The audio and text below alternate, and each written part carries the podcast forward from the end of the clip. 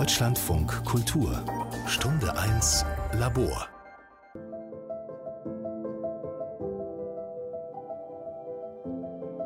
What allyship is is listening, compassion, to immerse yourself in content and experiences and stories from groups that aren't of your own. Anybody who sees something that isn't quite right can become an ally and help their colleagues. Allyship at Netflix heißt dieses PR-Video. Rechts und links sitzen je ein Mitarbeiter des Streaming-Konzerns. Vertreter der Vielfalt als asiatisch, schwarz, lateinamerikanisch definierte Menschen. LGBT-Vertreter, ein weißer Mann mit Trans-Tochter, sogar eine Deutsche mit palästinensischem Migrationshintergrund. Anyone can be an ally and everyone can use an ally and you can use your privilege in the moment to extend that privilege to someone else. Is one company. We can all be allies. We can all be allies. Allyship, das Buzzword der Identitätspolitik. Weiße Menschen checken ihre Privilegien, sind schockiert und verwenden sie gegen die Unterdrückung nicht weißer Menschen. Bei der Selbsterkenntnis auf der sonnigeren Seite des Lebens geboren zu sein, soll es nicht bleiben. Es kommt darauf an, etwas zu ändern, an Diskriminierung und gruppenbezogener Menschenfeindlichkeit. Wir haben für diese Sendung Rassismus betrachtet. Im Deutschen würde Ally intuitiv mit Alliierter übersetzt, ein Begriff, dessen Verengung aufs Militärische in diesen Tagen wieder Aktualität bekommen hat. Im Netflix-Spot und dieser Sendung ist mit dem Ally ein Verbündeter gemeint. Im mehr oder weniger revolutionären Kampf gegen Rassismus, Sexismus, Homophobie und Behindertenfeindlichkeit. Aktive Solidarisierung übersetzt eine Initiative des Bundesarbeitsministeriums das Konzept. Das Konzept Allyship hat eine lange und steile Karriere hinter sich. Von den Kämpfen in der politischen Subkultur der 70er Jahre bis zu den Vorständen von DAX-Konzernen heute. Diese sogenannten Executive Allies sind solche an der Spitze der Macht. In der Breite wendet sich das Allyship an alle Privilegierten, was im Kontext Rassismus heißt, an weiße Menschen.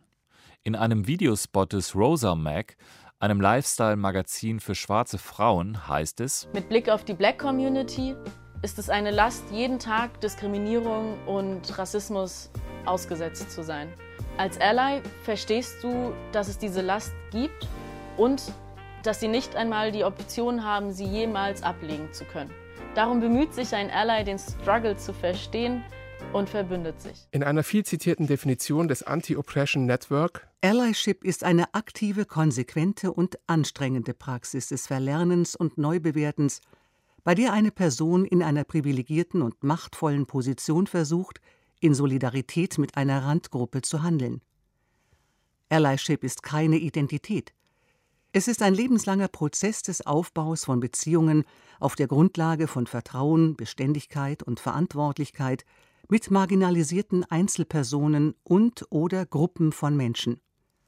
Allyship ist keine Selbstdefinition.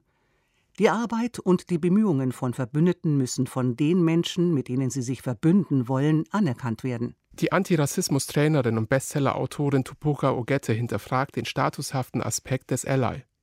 Das sei kein Abzeichen wie ein Aufkleber auf dem Laptop, sondern Handeln, das immer aufs Neue gefragt sei. Wenn ich ehrlich bin, würde ich eigentlich lieber von einer Allying bzw. sich verbündenden Person sprechen. Denn Allyship ist etwas, das du aktiv tust, kontinuierlich und jeden Tag. Allyship ist aus meiner Perspektive auch nicht primär das Unterstützen von schwarzen Menschen, sondern zuallererst der Kampf gegen das rassistische System. Dabei ist dir bewusst, dass du innerhalb dieses Systems Teil der privilegierten Gruppe bist, dass du strukturell, institutionell und auch persönlich von Rassismus profitierst. Diese Privilegien gehen nicht davon weg, dass du weißt, dass du sie hast, aber du kannst sie nutzen, um Räume zu schaffen, dich für Themen einzusetzen, Menschen an den Tisch zu holen, Platz zu schaffen und zu machen. Bafta Sarbo, Sozialwissenschaftlerin und Vorständin der Initiative Schwarzer Menschen in Deutschland, vergleicht die Theorie mit der Praxis und problematisiert den Fokus aufs Reflektieren und Sinieren. Wichtig ist, was in der Praxis gegen Rassismus passiert und nicht so sehr, wer sich dabei wie fühlt. Der Ausgangspunkt von dem Begriff Ally ist immer die Identität, auf die man dann sozusagen zurückgeworfen ist. Und man sollte meinen, dass der Begriff Ally eigentlich erlaubt, dass man so eine Brücke schlägt und sagt, obwohl ich weiß bin und nicht von Rassismus irgendwie negativ betroffen, kann ich mich für antirassistische Belange einsetzen. Also vermeintlich ist es so eine Brücke, aber es wirft ja Menschen immer wieder auf ihre Identität zurück und erlaubt gar nicht so eine bestimmte Form von politischer Kollektivität, in der Menschen zum Beispiel über ihre Haltung zusammenkommen, sondern eigentlich bleiben diese abgeschlossenen Gruppen in diesem Konzept vorhanden.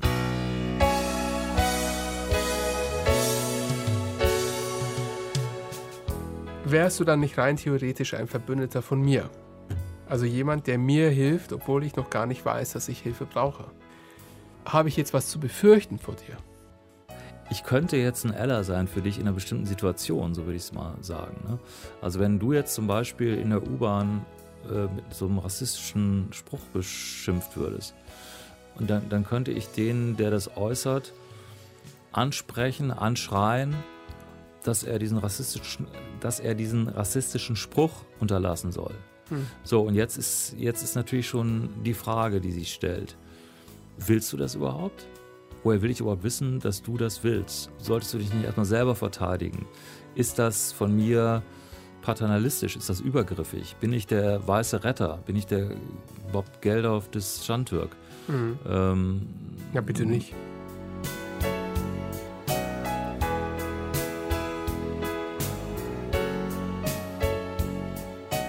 Deswegen muss man sich natürlich fragen, wenn man jetzt irgendwie weiß ist, warum wird mein schwarzer Freund dauernd von der Polizei angehalten und ich nicht.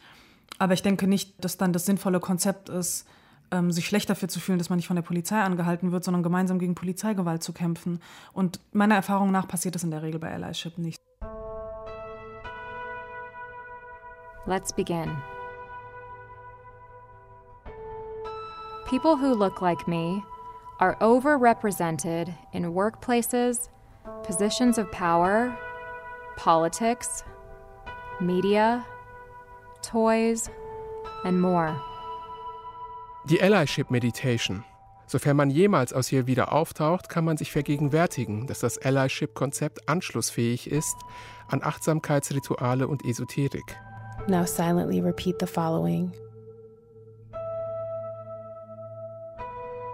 I realize I have certain privileges because of the way I look.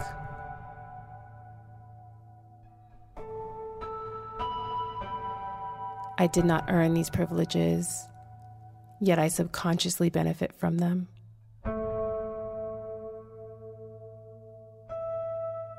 Diana Prugger ist Studentin an der Uni Innsbruck. Zusammen mit zwei Studierenden hat sie die Broschüre Allyship in Action, eine Ressourcensammlung für weiße Verbündete, herausgegeben, die das Konzept auf wenigen Seiten klar und verständlich darstellt.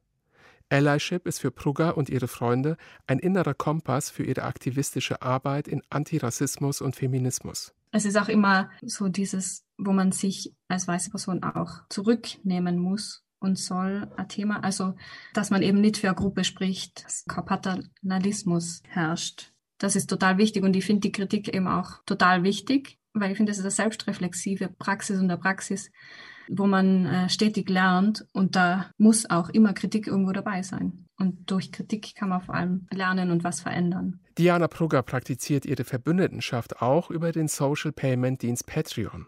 Genau, Cat Black ist zum Beispiel so jemanden, die dann gern unterstützt. Khadija Mbove ist auch so eine, die machen beide so Video-Essays auf YouTube. Und das äh, sehe dann auch so als Allyship, dass ich solche Leute dann unterstütze oder eben im Alltag zu handeln, wenn jetzt jemand rassistische Witze macht, halt zu sagen, warum das nicht okay ist. Man kann sich täuschen bei so einem flüchtigen Gespräch über Videokonferenz, aber Diana Proger wirkt wie eine, die das mit der Intervention bei rassistischen Witzen auch macht. Die Sensibilisierung wirkt jedenfalls praktisch und konkret geerdet. Wenn ich unterrichte, also ich mache Luftakrobatik, wenn ich dann eine Playlist drin habe und wenn das N-Wort in Liedern doch fällt, aber halt eben von schwarzen Personen, dann, finde ich das halt auch nicht toll. Zum Beispiel Lizzo höre ich total gern und ihre Lieder mag ich ja voll gern, aber wenn dann eine andere schwarze Person im Raum ist, dann frage ich mich dann doch so, okay, Findest du das jetzt auch toll? Aber es ist nicht alles so ernst. Als Ally hat man auch Spaß. Also wenn wir zusammenkommen, wir drei, weil wir meistens in dem universitären Kontext, dann haben wir eigentlich immer Spaß und gute Laune. Auch bei diesen schwierigen Themen. Interessanterweise, ich glaube, weil halt einfach diese Motivation dahinter steckt, zu handeln und da was machen zu können. Und das ist schon was, was halt auch in gewisser Weise Spaß macht dann. Gerade ist von der rassismuskritischen Publizistin Emma Dabiri das Buch Was weiße Menschen jetzt tun können von Allyship zu echter Koalition erschienen. Bei der Bildung von Koalitionen handelt es sich um die Festlegung gemeinsamer Interessen.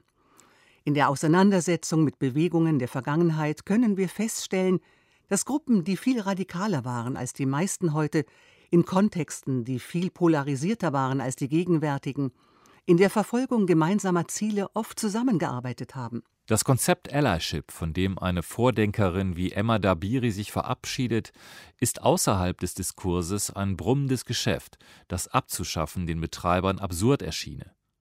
Allyship ist ein Teil dessen, was in den USA die Social Justice Industrie genannt wird einer Vielzahl von Workshop-Agenturen, Programmen, Seminaren, Trainerinnen, Coaches, die als Spielart von Diversity-Programmen nachgefragt werden, von Unternehmen und Institutionen, von Siemens bis zur Polizei.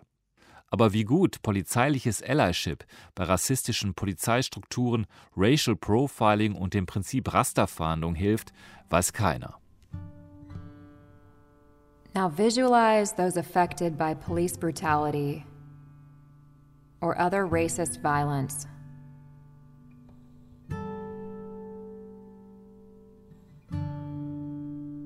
How might they feel? What might they have endured and suffered? Allyship ist ein Kind der Identitätspolitik, die viele Metamorphosen durchgemacht hat aus den sozialen Bewegungen für die Emanzipation der Entrechteten gestartet, fristet sie heute ihr Dasein als genauso omnipräsentes wie abgehalftertes Kofferwort für sämtliche Aktivitäten und Diskurse rund um Antidiskriminierung, Diversity, Gender und Race-Fragen. Aber dass Minderheiten wahrgenommen werden, Gleichberechtigung erfahren und ihre Stimme gehört wird, ist nicht einfach passiert aus Wohltätigkeit oder ethischer Gesinnung. Rechte und Respekt mussten erkämpft werden.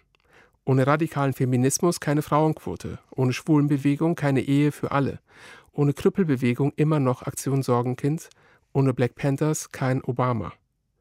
Diskriminierte Gruppen haben ihr Stigma, das ihnen an jeder Ecke als Stereotyp, Ungerechtigkeit und Gewalt begegnet, als Identität angenommen und eine Waffe daraus gemacht. Das schwarze lesbische Combahee River Collective schrieb in seinem Manifest 1977 die Fokussierung auf die eigene Unterdrückung ist verkörpert im Konzept der Identitätspolitik. Wir glauben, dass die tiefgreifendste und potenziell radikalste Politik direkt aus unserer eigenen Identität kommt und nicht daraus, an der Befreiung von jemand anderem zu arbeiten.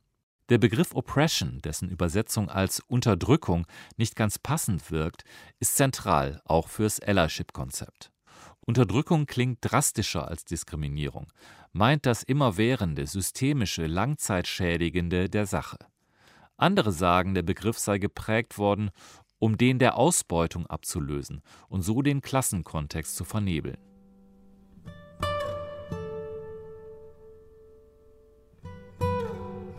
Visualize those who are denied or delayed justice. Those who are assumed guilty and punished excessively because of the color of their skin. With your next inhale, breathe in their hurt, oppression, and trauma.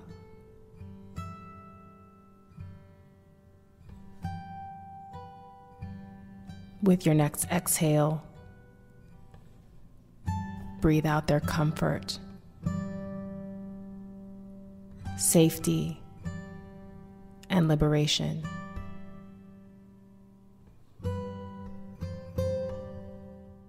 Das Standardwerk zu unserem Thema heißt jedenfalls Becoming an Ally, Breaking the Cycle of Oppression in People und stammt von der kanadischen Aktivistin und Trainerin Anne Bishop. Unterdrückung, weiß Bishop, ist strukturell und erst dann persönlich. Jeder Unterdrückte ist auch Unterdrücker, nach außen in Beziehung zu anderen Menschen und nach innen durch verinnerlichte Machtverhältnisse. Die Parzialierung in Identitäten, die beim Combahee River Collective schon anklingt und in linken revolutionären Bewegungen zu Separatismus und Sektierertum tendiert, ist Bishop bekannt.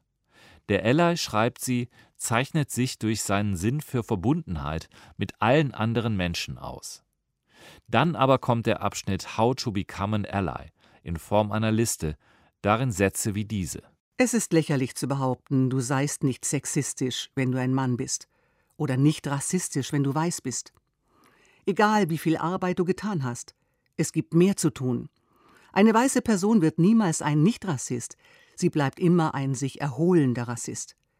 Versuch nicht, zu deiner eigenen Verteidigung herbeizueilen, auf eine der vielen Arten, mit denen Unterdrücker ihre Verantwortung für Unterdrückung leugnen.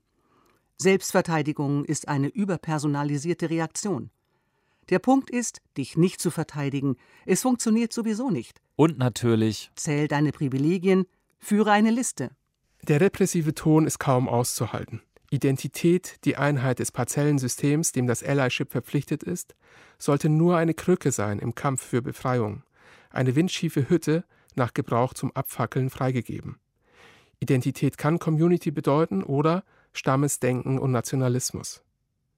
Um dem zu begegnen, hat die Ikone der Identitätspolitik Gayatri Spivak das Konzept des strategischen Essentialismus erfunden.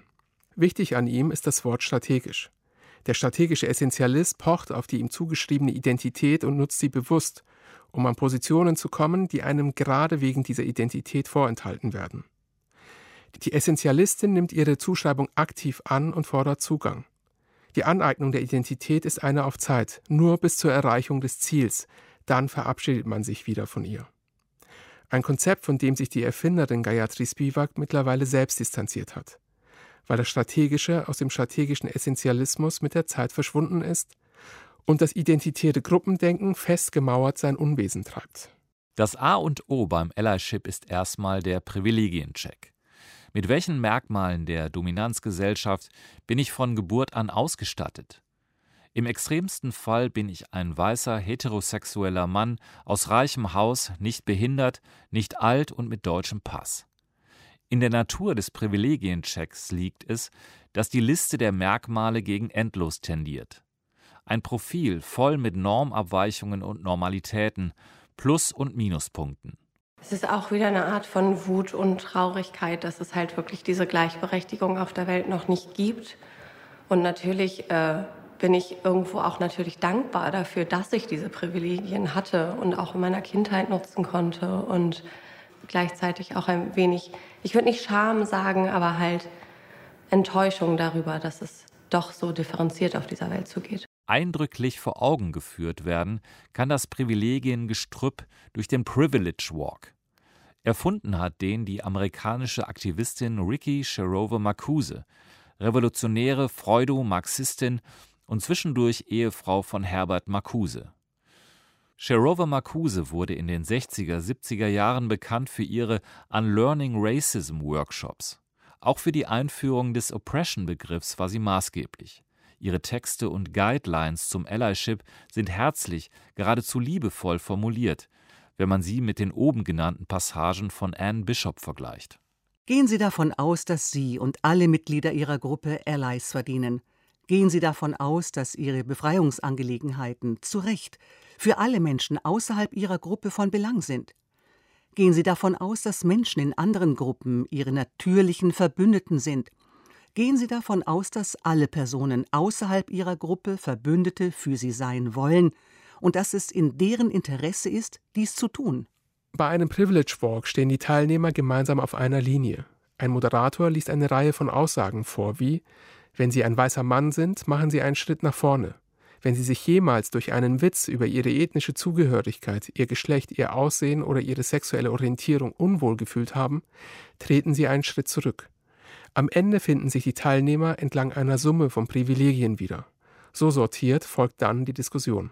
Wie fühlt es sich an bisher? Also ich glaube, wenn heute schwarze Menschen teilgenommen hätten, dann wären die auf der ersten Linie stehen geblieben.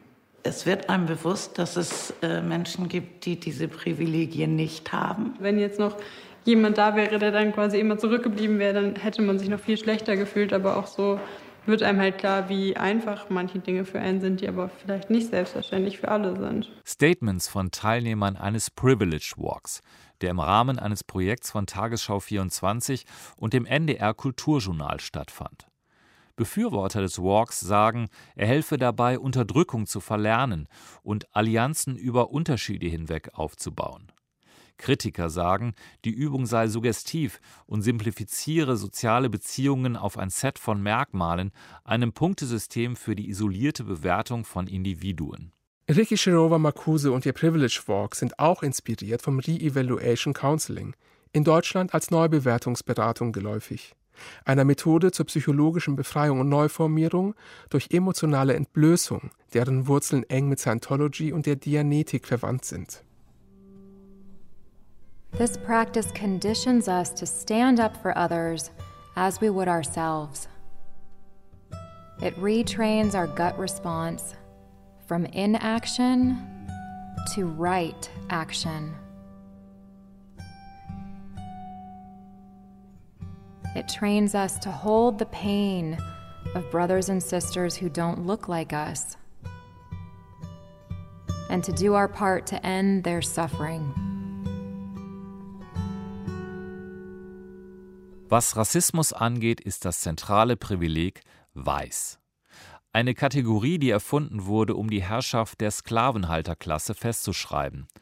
Und dass es deswegen richtig und wichtig ist, wenn die hiesige Mehrheitsgesellschaft über ihre Privilegien und deren Geschichte Rechenschaft ablegt, steht außer Frage. Ich denke zum Beispiel auch, dass es sinnvoll ist, sich über sein Weißsein Gedanken zu machen. Aber ich denke, dass diese Vorstellung von Weißsein, und daran merkt man, finde ich auch schon, dass es ein akademisches Konzept ist, so als Kategorie an sich finde ich sehr absurd, davon auszugehen, dass alle weißen Menschen eine Sache gemeinsam haben, die sie auch in ihren Erfahrungen und Lebensrealitäten prägt, weil dafür gibt es zu viele andere Unterschiede in dieser Gesellschaft. Auch Emma Dabiris zentraler Punkt ist, dass in Konzepten wie Allyship die rassistischen Kategorien fortgeschrieben werden sowie Schwarze sind auch weiße Menschen, eine Erfindung der Ära des transatlantischen Sklavenhandels. Sich gegen die weiße Vorherrschaft zu stellen, muss, so Dabiri, immer die Zerstörung der rassistischen Sortierung einbeziehen. Meine Sorge ist, dass vieles an der antirassistischen Literatur eine Wiederholung alter Prozesse ist, in denen Weißsein bestätigt wird. Wenig in den antirassistischen Debatten stellt sich der Herausforderung, die Vorstellung von weißen Menschen als solche in Frage zu stellen. Vielmehr wird diese Kategorie als unanfechtbare Wahrheit angenommen und konzentriert sich stattdessen darauf, weiße Menschen netter zu machen, durch Bitten, Fordern, Schmeicheln und Beschwören. Kianga Yamamata Taylor, die auch dieses berühmte Buch vom Black Lives Matter to Black Liberation geschrieben hat, die hat mal sehr provokativ gesagt, dass die Whiteness Studies für sie die linksakademische Version von White Supremacy sind, weil sie eine gemeinsame weiße Erfahrung behaupten, die in der Realität so gar nicht existiert. Also ein weißer Arbeiter hat mit einem weißen Kapitalisten erfahrungsweltlich weniger gemeinsam als mit einem anderen schwarzen Arbeiter zum Beispiel. Und dass das aber eine Form von rassistischer Ideologie ist, die dem immer wieder drüber gelegt wird, aber dass es der Realität gar nicht entspricht. Und ich würde auch sagen, dass die meisten Menschen in ihrem unmittelbaren Alltag mit den Menschen, die ihre Nachbarn sind, mit den Menschen, mit denen sie am Arbeitsplatz sind, mit den Menschen, mit denen sie einen unmittelbaren Alltag teilen, in der Regel mehr gemeinsam haben als mit irgendwelchen anderen Menschen, die 500 Kilometer weiter weg sind, die mit ihnen aber wenig gemeinsam haben, außer zum Beispiel das Weißsein. Das heißt nicht, dass Weißsein nicht existiert, aber ich würde sagen, immer als unmittelbares Verhältnis. Ally sein ist harte Arbeit und kein Zuckerschlecken. Und ein guter Ally wirst du nicht über Nacht. Hab keine Angst, etwas falsch zu sagen oder etwas falsch zu machen. Es gibt nun mal viel zu lernen. Und in einem Lernprozess sind Fehler eben mal nicht auszuschließen. Der Tonfall des Allyship Coachings ist nicht immer auf Augenhöhe. Ein Lehrer-Schüler-Verhältnis, bei der die eine Person sagt, was die andere zu tun hat. Lerne, wo du kannst. Lies Bücher. Halte dich über Social-Media-Kanäle auf dem Laufenden. Es liegt in deiner Verantwortung, dir die Informationen zu holen und dir das nötige Wissen anzueignen. Wichtig. Missbrauche dabei People of Color und schwarze Menschen nicht als Erklärbären. Fang an. Du als Mutter oder Vater eines schwarzen Kindes hast so viel mehr zu gewinnen als zu verlieren, wenn du Happyland noch heute verlässt. Dein Kind wird Rassismus erleben. Ob du ihn sehen willst oder nicht. Das ist eine traurige Gewissheit, die ich dir mitgeben muss. Mach keinen Urlaub vom antirassistisch sein. Rassismus und andere Unterdrückungsstrukturen wirken tagtäglich. People of Color und schwarze Menschen haben nicht die Wahl, ob sie Rassismus erleben wollen oder nicht. Mach es zu deiner Mission, nicht wegzuschauen. Tupoka Ogettes Sound, mit dem sie ihre HörerInnen in der Hörbuchfassung ihres Bestsellers Exit Racism anspricht, kann man ein klein wenig belehrend und von oben herab finden. Wir haben uns mit Tupoka Ogette verabredet und hatten ein, wie wir fanden, freundliches und entspanntes Gespräch. Auf eine kritische Nachfrage wollte Ogette nicht eingehen. Vielmehr sollten weiße Menschen dafür dankbar sein, dass Schwarze ihnen überhaupt etwas erklärten. Diese seien dazu nicht verpflichtet, und wer hier Kritik übe, sollte überprüfen, ob er oder sie schon so weit sei, sich auf die rassismuskritische Reise einzulassen. Während der Produktion dieser Sendung hat Tupoka Okete ihr Interview leider zurückgezogen, wofür wir keinen Anlass sahen. Aber so hat sie entschieden. With your next inhale, breathe in compassion for yourself. Let it seep in through all of your pores. On your next exhale, breathe out any guilt or shame you may be harboring. Guilt only hinders progress. Tupoka Ogette hat sich mit den Reaktionen mancher weißer Menschen unter dem Begriff White Fragility auseinandergesetzt. In Deutschland auch mit weiße Zerbrechlichkeit übersetzt. Die weiße Person reagiert empfindlich, fühlt sich angegriffen, empört sich. Vor allem, wenn sich die Rassismuskritik nicht nur auf andere bezieht, sondern auch auf sich selbst. Die blinden Flecken. Ogette schreibt, wenn eine Person sich länger mit Rassismus auseinandergesetzt hat, wird sie vielleicht auf die Rückmeldung, etwas Rassistisches gesagt oder getan zu haben, mit Gefühlen wie Trauer und Dankbarkeit reagieren, statt mit Wut, Empörung und Ablehnung. Meine Erfahrung ist, dass Gefühle wie zum Beispiel Trauer über die eigene rassistische Sozialisierung und Dankbarkeit dafür, nun selbst aktiv werden zu können, um Rassismus zu verlernen, eher dazu führen, dass Menschen sich weiterhin engagiert mit dem Thema auseinandersetzen, dass sie eher verstehen wollen, was an der Situation rassistisch war und eher daran arbeiten werden, wie sie zukünftig anders damit umgehen können. Gefühle von Empörung oder Wut führen zur Abkehr vom Thema und wahrscheinlich auch dazu, die Schuld für diese Gefühle bei der Person zu suchen, die den Rassismus angesprochen hat, statt sich mit Rassismus selbst auseinanderzusetzen. Was natürlich stimmt. Gegen rassismuskritische Bewusstseinsbildung gibt es oftmals Widerstände, besonders wenn sie zum Beispiel im Rahmen von Diversity-Programmen des Arbeitgebers verordnet werden vom großen Teil der Bevölkerung, der abstreitet, dass es in Deutschland Rassismus gibt oder sogar offen rassistisch denkt, ganz zu schweigen. Die Frage ist, ob die Fokussierung auf das Selbst und seine Verbesserung so hilfreich ist, wie das die Ideen von Allyship und Privilegienreflexion proklamieren. Ob die rassismuskritische Reise zu sich selbst nicht in der inneren Einkehr stecken bleibt. Ich denke, dass es immer grundsätzlich sinnvoll ist, sich über seine Stellung in der Gesellschaft Gedanken zu machen. Und ob man das jetzt Privilegiencheck nennt, finde ich dann auch so ein bisschen egal. Ich halte das Privilegienmodell nicht unbedingt hundertprozentig geeignet, um, um rassistische Unterschiede zu bezeichnen. Aber es gibt natürlich auch rassistische Privilegien. Ich denke aber, dass Allyship, und das ist tatsächlich eher meine Erfahrung in der antirassistischen Arbeit, eher zu einer Lähmung führt oder zu einer bestimmten Form von Verunsicherung, die dann dazu führt, dass viele weiße Menschen dann denken, okay, alles, was ich sage oder tue, ist irgendwie möglicherweise rassistisch und deswegen sage ich oder tue ich einfach nichts. Und manchmal ist nichts tun besser als das Falsche tun, aber manchmal muss man auch das Falsche tun, um es dann richtig machen zu können.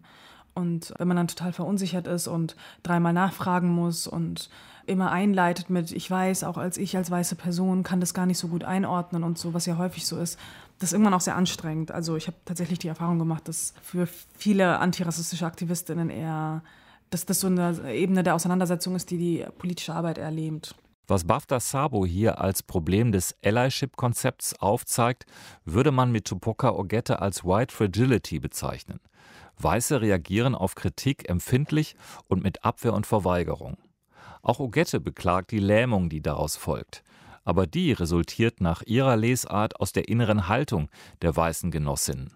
Wenn die da wäre, wo sie sein sollte, wäre ihre Reaktion auch in Situationen, wie sie Bafta Sabo beschreibt, Dankbarkeit. Die Vehemenz, mit der Menschen in die Abwehr gehen, wenn Rassismus zum Thema gemacht wird, hängt klar mit gefühlsgesteuerten Impulsen zusammen. Deshalb möchte ich hier die Behauptung aufstellen, dass Gefühle in diesem Kontext nicht neutral, sondern politisch sind. Sie lassen sich nicht loslösen von unseren moralischen Haltungen. Diese Gefühle können sich im Laufe der Zeit verändern, und zwar dann, wenn sich auch die darunterliegende Haltung ändert. Wenn eine Person sich länger mit Rassismus auseinandergesetzt hat und inzwischen weiß, dass sie rassistisch sozialisiert ist, wird sie vielleicht auf die Rückmeldung, etwas Rassistisches gesagt oder getan zu haben, mit Gefühlen wie Trauer und Dankbarkeit reagieren, statt mit Wut, Empörung und Ablehnung. Die Politik, von der Ogette hier schreibt, spielt ganz auf der Ebene von Psychologie und Verhaltensbeobachtung. Veränderung passiert durch Arbeit an der eigenen inneren Haltung. Lernen kann eine politische Handlung sein, Wissen eine Waffe im Kampf gegen Rassismus. Aber wie das Wissen erlangt wird, ob in der mentalen Innenschau oder in der Praxis, ist entscheidend für seinen Inhalt und seine Anwendung. Bafta Sabo ich finde, man merkt diesen Individualismus vor allem in Auseinandersetzungen damit, wo zum Beispiel antirassistisches Wissen herkommen soll. Also ich muss häufig zum Beispiel an die äh, wilden Gastarbeiterstreiks in den 70er Jahren denken, wo natürlich irgendwie konkrete Forderungen gestellt wurden, wie ne, dass unterschiedliche Tarife zum Beispiel angeglichen werden. Und gleichzeitig waren ja immer die Forderungen auch eine Mark mehr für alle. Das heißt, es gab irgendwie die migrantischen Belegschaften und die deutschen Stammbelegschaften dort und die haben gemeinsam gekämpft und auch wenn das jetzt nicht als antirassistischer Kampf an sich definiert war, würde ich sagen, ist das auf jeden Fall auch gewesen. Und ich würde sagen, dass wahrscheinlich die deutschen Belegschaften in den gemeinsamen Streiks, in den gemeinsamen Arbeitskämpfen einen viel nachhaltigeren Antirassismus gelernt haben, als wenn man sich einfach mit denen hingesetzt hätte und denen das einfach erklärt hätte. Now in your mind's eye standing before you. Visualize those who intentionally cause harm and discriminate.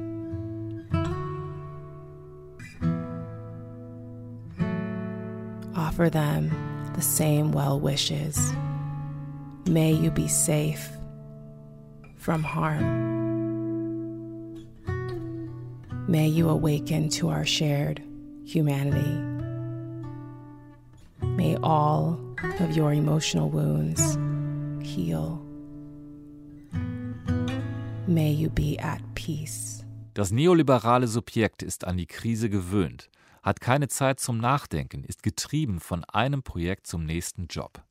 Es kreist um seine Identität, denkt unternehmerisch, maximiert das Selbstmarketing, braucht alles auf einen Blick, weil es keine Zeit hat. Alles muss übereindeutig sein. Was dabei verloren geht, ist die Vorstellungskraft. Zu diesem neoliberalen Subjekt passt Allyship in vielerlei Hinsicht. Der Ally ist in seinem Selbst permanent in Frage gestellt. Seine Daseinsbedingungen sind instabil und gefährdet. Stets muss er prüfen, ob er noch da ist, bestätigen, dass er noch Ally ist. Lebenslanges Lernen, immerwährende Feedbackschleifen. Die Ansprüche sind nie zu Ende. Wieso passt das Allyship-Vokabular eigentlich so gut zur Managementliteratur? Verbesserung der eigenen Mentalstruktur. In dieser Sphäre nichtssagender Kategorien, mit denen man die Welt erklären will, in dieser Sphäre wandeln natürlich auch große Unternehmen wie die DAX-Konzerne Metro und Commerzbank. Beide haben Allyship-Programme aufgelegt. Sophia Strabes ist Head of Diversity and Inclusion bei der Commerzbank AG und spricht über das Thema Netzwerke und VorstandsmitstreiterInnen.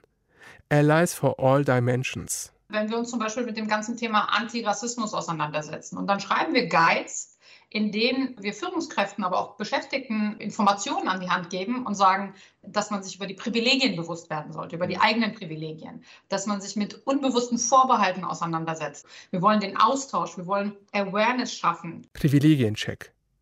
Begriffe mit Wurzeln in der Linken, bei denen immer klar war, dass mit dem Rassismus auch die kapitalistische Klassengesellschaft abgeschafft werden muss, landen beim individuellen Selbstmanagement im Interesse des Kapitals. Wenn wir es quasi aus der Personalerseite nehmen, dann ist es natürlich auch so, dass ein Mensch, der in, seinem, in so einem Umfeld arbeitet, sein volles Potenzial ausschöpfen kann, seine volle Innovationskraft, seinen Blickwinkel in Lösungen mit einbringt, den individuellen Blickwinkel aus einer bestimmten Gruppe.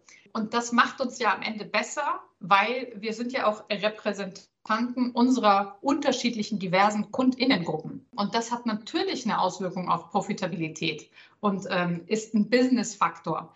Ähm, das heißt, natürlich müssen wir uns das einmal aus ethischen Gründen beantworten, weil die Gesellschaft nun mal vielfältig ist, aber auch die Business-Relevanz darin sehen, ja, weil sie ist ja da. Für die Emanzipation ist bei der Commerzbank Nils Dreiskemper vom Ally-Programm ARCU zuständig. Wir hatten Allies, die ähm, auf unserem CSD-Wagen in Berlin waren, ja, die nehmen teil an Podiumsdiskussionen und die tragen auch die Informationen in ihre Bereiche. Ja. In gewisser Weise ist die Bank als Organisation ja auch ein Ally dieser Community. Sie war Mitgründer der Proud at Work Foundation, ähm, hat dort sehr viel bewegt und deshalb verkörpert die Bank das auch sehr glaubhaft in der Community, in der ich jetzt zum Beispiel Teil bin. Whenever you're ready, open your eyes. Allyship spielt im vorpolitischen Raum, ist eine Arbeit, die die weiße Person sich ihre selbstbewusst macht damit sie überhaupt erst in der Lage ist, politische Arbeit mit Nicht-Weißen zu machen. Auf der anderen Seite ist Allyship so viel Selbstbeschäftigung, dass das zu Narzissmus und Überheblichkeit führt und letztlich doch bei Charity landet. Das Gebiet der Allyships ist eine Arena, in der die Idee des weißen Retters gedeiht. Man könnte sagen, dass diese Solidaritätsbündnisse die heutige trendige Ausdrucksform der Idee des weißen Retters sind.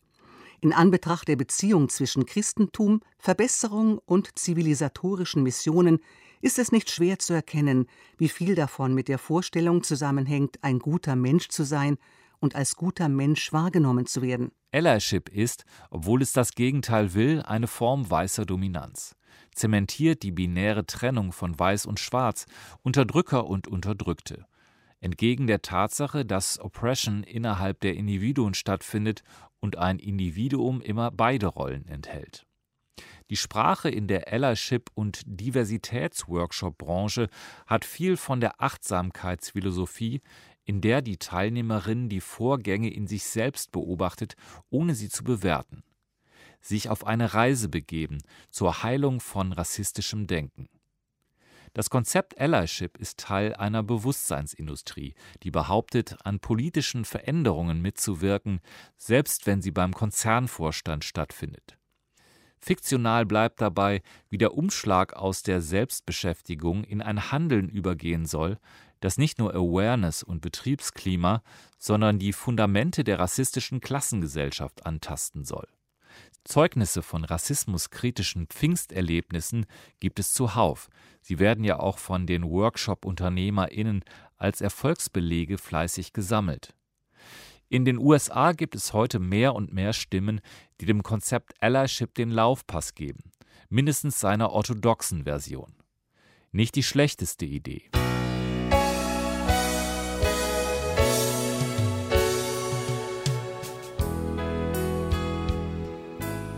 Okay, verstehe. Das ist also alles rein theoretisch. An der Machtverteilung ändert sich nichts. Du räumst also nicht deinen Platz im Sender zu meinen Gunsten. Oder etwa doch? Doch. ja, genau. Tschüssi. Auf jeden Fall habe ich mich da ja, äh, habe ich mich das jetzt auch noch gefragt auf der Fahrt hierher. Willst du es abgeben oder nicht? Wäre das nicht das Richtige zu tun? Also ich habe entschieden nein. Ich meine, was ich natürlich machen könnte, wäre zu sagen, okay, ich kündige und dann würde man theoretisch denken, ähm, das wird dann jetzt mit jemandem nachbesetzt, der zu einer nicht, ähm, nicht weißen oder nicht hegemonialen Gruppe gehört. Habe ich aber überhaupt keinen Einfluss drauf. Ja, aber das ist doch das Konzept von dem Ganzen. Von Allyship. Das ist letztlich nur so ein sich gut fühlen in einer Simulation der Rassismuskritik, aber letztlich nichts opfern. Ja, ich kann ihn dir geben. Ich, ich habe schon mal gesagt, wir können, wir können 50-50 machen. Ich will ihn doch gar nicht. Auch nicht die 50. Doch, die 50 vielleicht. Vielleicht. Du, das überlege ich mir. Aber für mich müsste ich ja auch irgendwie proaktiv hingehen und wenn du ihn jetzt nicht willst, weiß ich nicht, auf Leute zugehen und, und fragen hier, willst du 50 Prozent der, der Stelle hier haben? Dann fragst du den anderen Türken Als hier im, Ally. im Laden, ja? Bitte? Dann fragst du den anderen Türken hier Ja, im wenn Laden. du ihn nicht willst, dann frage ich den anderen Türken im Laden. Ja, aber es gibt ja keinen anderen. Nicht? Ich glaube nicht.